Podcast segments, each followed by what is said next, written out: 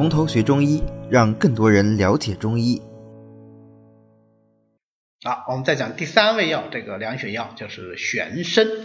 玄参呢是玄参科多年生草本植物玄参的根，一般在立冬前后来采挖。把它挖下来之后呢，不是说马上晒干了就用，要反复的堆晒，反复的堆晒，一直晒到就是从外到内都黑了啊，黑到心子里了。这个时候再把它晒干，切片，然后生用就可以。所以玄就是黑的意思啊，玄参玄参其实就是黑颜色的参呢啊，呃，长得当然是像参，所以才能叫做参嘛。所以陶弘景说其境唯似人参，故得参名。我们其实呃中药里面以参命名的很多啊。啊，除了人参以外，除了什么人参、洋参啊，这两个都算是参啊。其他的有很多不是参的参啊。你比方说玄参啊，你比方说呃太子参，比方说丹参、苦参、全参、紫参，好多参，对吧？那为什么这个参叫参呢？都是因为它长得像人参，人参太有名了啊，所以叫这个名字。啊，那么还有人说啊，它是合香家用，这什么叫合香家？就是那些制香料的这些这些这些人呐，啊，会用这个玄参，香料就是因为它香嘛，对吧？所以叫做啊呼附草，附就是香的意思嘛，对吧？就是能够把香味呼唤来的这个草。他是这个呃，在新修本不是新修本草，这个苏公啊，他他他他那个应该是本草图经吧。他说呢，这个草有点臭，一点都不香啊，所以他说没有，从来没听说哪个制香的人会去用玄参，但是香也好，臭也好，至少至少证明什么？至少证明这个草有味道，这没问题对吧？这样证明这个草有味道啊。呃，那么这就是玄参，玄参呢，那么另外一个别名就是元参，为什么叫元参？大家应该非常清楚了啊，呃，就是避康熙皇帝的讳是吧？啊，康康熙皇帝是玄烨嘛，啊，所以就全部我们很多中药都改了哈，玄参就改成元参啊，玄胡索就改成元胡索，对吧？玄府就改成元府，对吧？就就就就就这么改啊，大家知道就可以了。那么首先啊，玄参这要其其色为黑，对不对？我刚才讲的它炮制时候就一定要把它反复的堆晒，最后要黑到骨子里啊，透黑透啊，这个黑色它入哪里啊？黑色入肾，对不对？所以玄参首先可以肯定它一定能够入肾的，是不是啊？一定能够入肾的。那么它的性味就是苦、甘、咸、寒，归肺、胃、肾经。看到没有？又是咸、寒、甘、寒，有没有看到？咱们之前推测的这个规律还是基本合用的，是不是？基本合用啊啊，归肺、胃、肾经。那么它的主要功效呢，就我们大概推推。干寒那就能养阴，苦寒就怎么怎么样就能清泻，咸寒那就能养血，所以它的功效就是养阴、清泻、凉血。养哪的阴？养肾阴。清哪的热？肺胃之热。凉哪的血？心肝之血。对吧？是不是顺理成章啊？能理解这个逻辑吧？肝寒养阴入肾经，它不养肾阴，要养谁阴啊？它黑的呀，对不对？苦寒清泻入肺胃经。火性上炎，那当然它首先就容易往上面跑了，对不对？所以清肺胃之热。当然你说肾经伏火，它能不能清心？那当然也可以清，它入肾经嘛，对吧？好，咸寒凉血，那当然所有血分血热它都能凉，但是心主血，肝藏血，所以说凉心肝之血。对不对？好，这个逻辑很清楚，是吧？我们来看是不是这样的啊？咸走血，所以它为咸入血分啊，善清营血之热，既可以清营分热，也可以清血分热。清营分热，比如说清营汤，清营汤之热传营，脉数舌降辨分明，西地丹玄，脉凉血，营窍连竹，气一清。所以前面讲银翘连竹清气分热是一组药，还一组药叫什么？就是西地丹玄。犀角、地黄、生地黄、丹皮、玄参，对吧？这就是清营汤。好，那么呃，如果是配上犀角、连翘心、麦冬心、莲子心、竹叶卷心，记不记得像像竹叶卷心啊？啊，到这里用上了，对吧？就这个清宫汤，哪的宫啊？心主之功臣，清心包的，清心包之热，心包之热，所以我要入心呐。犀角是不是入心呐？连翘心、麦冬心、莲子心、竹叶卷心、乙心、主心，全是心，对吧？所以清宫汤好记吧？啊，清宫汤就这么记下来了啊。好，那也可以入血清血分之热啊，或者说凉血，比如说啊，治疗这个化斑汤啊，血热制胜的化斑汤，比如说呃玄参生麻汤啊，这都是治热盛发斑症的啊，都可以。干寒养阴，所以能怎么样？能养营阴。什么时候营阴不足啊？温病后期热邪灼伤，营阴不足，配上麦冬生地增液汤，刚刚讲过是吧？刚刚讲生地时候也讲过，对吧？好，这个就是玄参的这个功效。哎，我们刚才讲了三组功效，对不对？第一组功效说什么？甘寒能够养阴。第二组功效是呃苦寒能够清泻。三组功效是咸寒能够凉血，对吧？好，我们前两第一组、第三组都讲是吧？那它还有。第二组苦寒就能够清泻，所以它就能怎么样？就清热解毒，善于治疗热毒肿痛，能够治痈症。但是它治这些痈毒啊，它有个特点，全身能够散结啊，这是它自己的特点。为什么能够散结呢？因为咸则能软呢，咸能软坚呢。还记不记得我们总论里讲过啊？咸能软坚，所以它是咸味以软坚散结，又能软坚散结，又能清热，又能解毒，又能养阴，所以它的清热散结效用，对吧？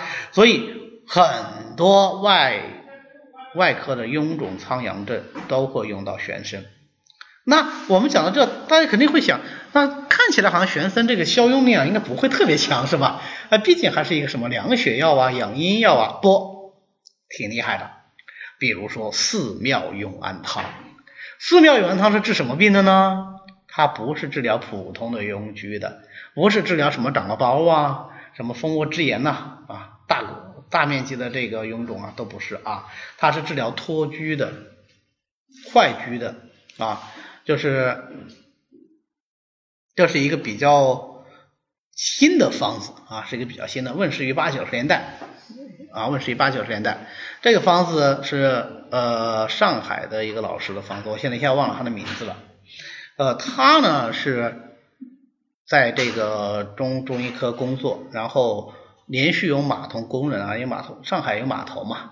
上海这个天气呢，一方面很冷，二一方面很湿，对吧？它比杭州更靠海，是吧？非常潮湿，所以它这种寒湿之下呀，它冬天的寒湿码头上靠海，风一吹啊，很多码头工人都容易得这个远端的这个静脉栓塞，然后发炎，最后这个肢体就溃烂，就是坏疽脱疽啊，这个手可以烂掉，脚可以烂掉。那么有一个码头工人呢，就得了这个病，就请他看。他们医院当时接诊了很多这样的病人，但是都是用西医的方法，最后可能都截肢啊。有的人就通过大降抗生素就救下来，有的人救不下来就截肢。这个码头工人说：“我不能截肢，因为我如果截肢了，就家里就没有劳动力了，那我们这个家就垮掉了。”所以他就就反复哀求这个医生给他治。那医生想了很久，最后想出来这个方子：玄参、银花。当归、甘草，一共就四味药，所以叫四妙嘛啊。那想这个方子以后呢，他胆子也非常大，一个人胆大啊，用量非常大。玄参用到九十克，银花用到一百二十克啊，而且是连服十天，连着就这个大剂量要吃十天就能好，就能好。他自己有写过一篇文章，讲他当时组方的这个心路历程。不是说他一下子就想出来这么组的，也是经历了反复的思考和实验的。那这个方子组出来之后呢，他发觉效果特别好，发现效果特别好以后，后来这个方子就流传开来啊，就流传开来。呃，这方子我没有亲自用过，因为我没有看到脱居啊，我我我我用过，在别的场合用过啊，用它治疗一些呃下肢的或者是这个外阴的一些臃肿溃烂。效果都是不错的，甚至于有些不是臃肿溃烂，只不过是判断说他下焦下焦有湿热有瘀阻，我也用都有效果。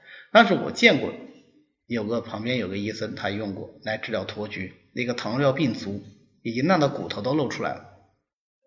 后来呢，也是就因为是医院的家属啊，医院的家属，所以说呃，那么能不能？就外科先缓一下，已经准备切掉了嘛，因为知道糖尿病这种感染是很难控制的，已经准备切掉了，就说那呃能不能请中医再来看一下，他就请了一个我们同学啊去看，看了以后呢，呃，说老实话也没经验，因为现在托疽真的碰的太少了。啊，我们一般的普通内科生很难碰到，就用四表玉丸汤。啊，因为当时表面上已经溃烂了，喝了一个透脓散，这个都是我们书上的方子啊，都是方剂学要需要学的方子，用了三天就开始长肉了，最后这个脚没有切，这个人后来大概一年以后就死掉了。因为他是严重的糖尿病，而且不忌嘴，而且不忌嘴啊，啥都吃，脾气也很坏，所以一年多就走掉了。但是走的时候是带着完整的脚走的，脚是长好的啊，所以非常不容易啊。所以我们不能小看了玄参的这个清热消痈的作用。当然，它也是配伍使用的啊，也是别人跟它一起发挥作用的。那么它这个散结的作用呢，配上贝母、牡蛎，那就是消裸丸、消除裸粒的。啊，效果也是非常好。你看贝母和牡蛎都是都有散结的作用，再加一个玄参，玄参是清热散结，咸寒也散结，对不对？贝母是化痰散结，呃，牡蛎呢，牡蛎是软坚也散结。你看三个散结的机制不一样啊，大家就产生一个协同的这个作用啊，所以效果也很好。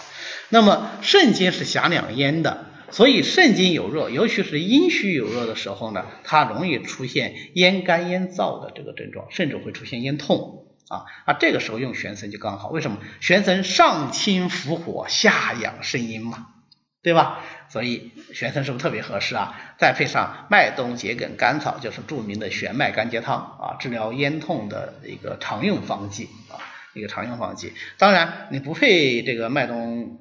呃，不配麦冬桔梗，你就用玄参，在在辩证情况再加用玄参，对于这种肾阴不足引起的咽干咽燥，效果也是相当之不错的。我比较常用这个啊，因为我本身自己的嗓子也不好，或者给自己开方时候，我也经常都会用玄参。但是玄参的这个呃清热利咽的作用啊，呃。王元之老先生在这个他的方剂学讲稿里，他有提到，他说玄参的这个养阴，叫吃了以后就咽不干了，口不渴了嘛，对吧？